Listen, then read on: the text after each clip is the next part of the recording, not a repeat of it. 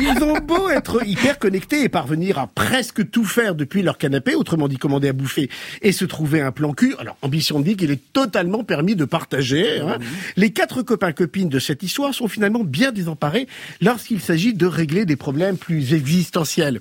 Car le 2.0 s'avère peu utile pour régler les doutes qui assaillent nos héros au moment de plonger dans le grand bain peu attirant de l'âge adulte et résoudre la seule et unique question qui mérite d'être posée. Mais qu'est-ce qu'on a fait pour mériter des parents pareils Hashtag Boomer, une série française en 8 épisodes disponible sur OCS. Ils sont quatre amis pour la vie. Dani, bisexuelle gourmande qui essaie de remettre sa mère sur les rails d'une sexualité épanouie. Margot, qui bosse avec ses parents dans un karaoké et se met en quête de l'orgasme qu'elle n'a encore jamais connu. Raoul, garçon non cisgenre, tendance hétéro, qui n'a pas encore résolu son complexe de deep. Il faut dire, pour sa défense, que sa mère c'est Amanda Lear. Eh voilà. Et enfin, Hassan, amoureux d'une fille de bonne famille catholique et qui apprend qu'il va être papa. Vraiment, il faut vraiment que tu prennes ton indépendance là.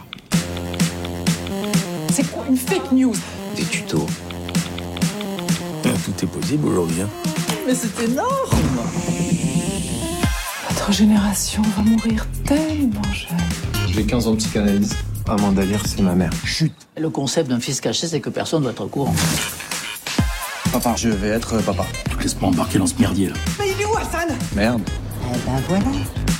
On les regarde les mecs à adopter alors? Ah. L'application me dit que je serais à 94% palestinienne. Tu te rappelles pas s'il était palestinien, géniteur Ah ben on avait autre chose à faire que de parler de la bande de Gaza. Je crois que j'ai déconné. J'ai dépensé 980 euros en sextoy. Oh waouh Je pense pas arriver à gérer. Bah alors là. Ah ben, vaut mieux rester entre boomers. Est-ce qu'on peut dire qu'on aime Amanda Lear, qu'on la vénère, qu'on la sublime Hashtag Boomer, une série créée par Constance Maillet, produite par Maïtena Birabin, et oui, qui connu d'autres aventures télévisuelles, avec Bellamine Abdelmalek, Manon Azem, Jules Sago et Alison Chassagne, presque plutôt positive. Coup de cœur pour le Parisien, qui souligne l'humour cajolant. Télérama est plus mesuré, regrettant que la série se réfugie dans des blagues trop convenues pour être drôles. Je les trouve un petit peu sévères, mais Ariane, dites-nous ce que vous en pensez. Ben, je serais moins sévère que nos confrères de Télérama. Moi, c'est plutôt une bonne surprise. Et pourtant, j'y allais un petit peu sur la pointe des pieds au départ, parce qu'une sitcom qui sort sur l'air du temps, euh, voilà, on, en a vu beaucoup. Et en fait, j'ai trouvé, malgré tout, que c'est une grande fraîcheur. Je pense que ça vient pas mal de l'écriture. La première chose que j'ai bien aimé, je trouve qu'il y a une ambiance un peu cartoonesque, c'est-à-dire que les personnages s'apparentent plus à des personnages de BD hein, que des personnages de romans.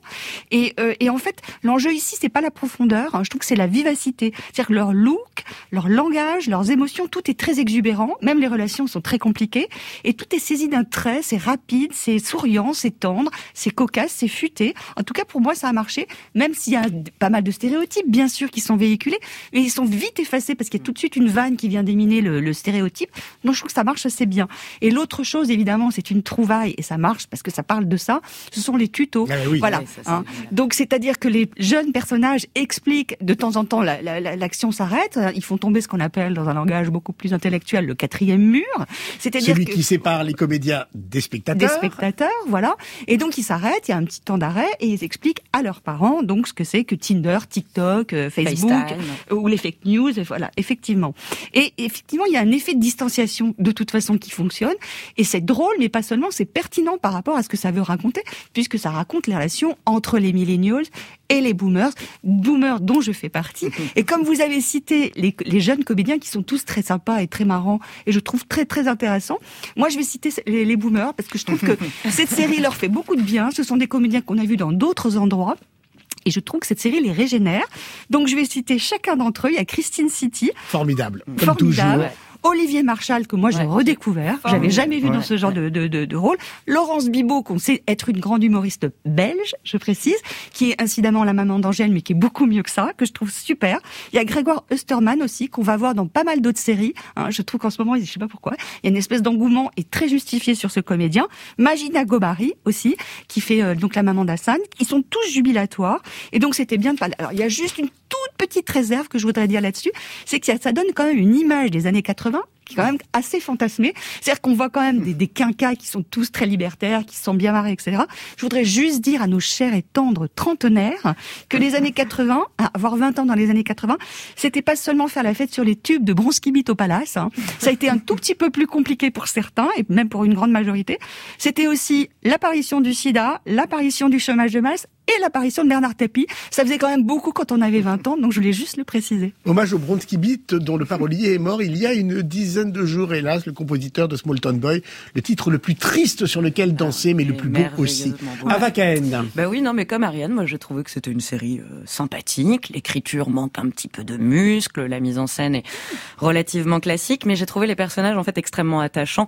À commencer par Raoul, qui est donc le fils caché euh, d'Amanda Lear et qui souffre de ne pas être euh, davantage chéri par son icône de mère.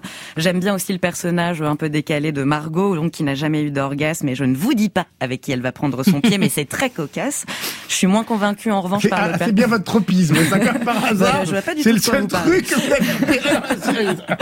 Alors, je suis un peu moins convaincue justement bah, par le personnage d'Hassan qui est un peu plus euh, dans les normes, Mais il on est va mignon. dire. Il est très oui, mignon. mais je trouve qu'il est un peu moins bien écrit, alors que pourtant il a l'arc narratif le plus riche. Ses parents, en revanche, euh, tu le disais, m'intéressent beaucoup plus, et c'est ça que je trouve réussi quand même dans dans cette néo-sitcom, c'est d'avoir fait le pari de mélanger les générations, les Ouais. trentenaires et leurs parents euh, sexagénaires, et de rire gentiment, parce que c'est vrai que c'est gentil, hein, des décalages évidents ou pas, qui travaillent euh, donc ces, ces générations. Alors tu parlais effectivement des, des apartés, des tutos, le procédé je le trouve extrêmement sympathique. Peut-être qu'à la longue, c'est un peu comme toute figure de style, ça s'essouffle un petit peu, mais bon, j'ai bien compris le principe de transmission inversée. Ce sont les enfants Moi, j'ai qui appris des apprennent choses, hein, choses. c'est voilà. plus ma génération, donc euh, Et comme ça ça, m'a remis un tout petit peu certaines connaissances à, un jour. Et c'est vrai que la, la, la, la, la connexion sur une application de rencontre euh, par la mère de Dany, moi j'ai trouvé ça assez savoureux aussi. Donc voilà, sur le terrain de relations entre parents et grands enfants et sur les usages des, des, des, des nouveaux codes sociaux, je trouve que la, la série fait mouche. Je suis moins emballée par les situations entre copains en fait. Je trouve que la dynamique de groupe, elle est un peu artificielle,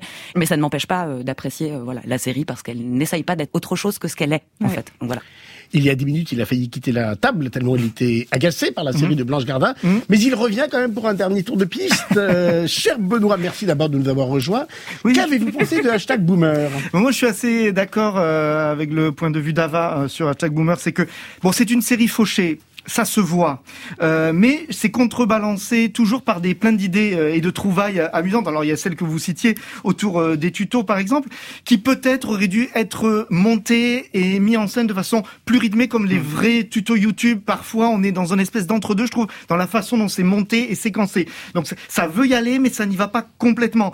Euh, Il y a cette idée aussi parce qu'il y a les tutos, mais il n'y a pas que ça. Quand ils regardent leur leur quand ils scrollent sur leur sur leur téléphone, on le voit à l'écran. Donc il y a des choses comme ça. Et ils- il On, on sent qu'il a des enfants quand même. non, j'ai hein. surtout cherché.